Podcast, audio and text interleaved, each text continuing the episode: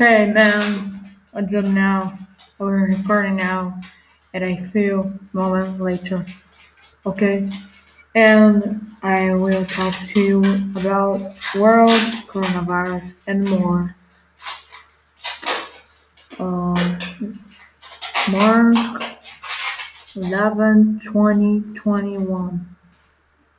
Wow.